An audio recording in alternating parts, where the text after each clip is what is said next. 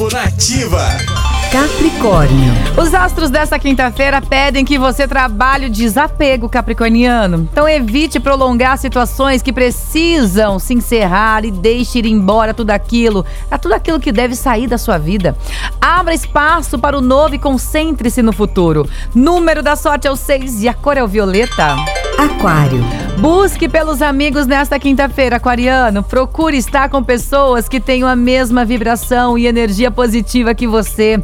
Nutra essas relações que te ajudam a crescer e manter um alto astral, um astral elevado. Espalhe alegria por onde passar. Número da sorte é o 18 e a cor é o roxo. Peixes. Sua vida financeira vai ganhar o impulso das estrelas nesta quinta-feira, Pisciano.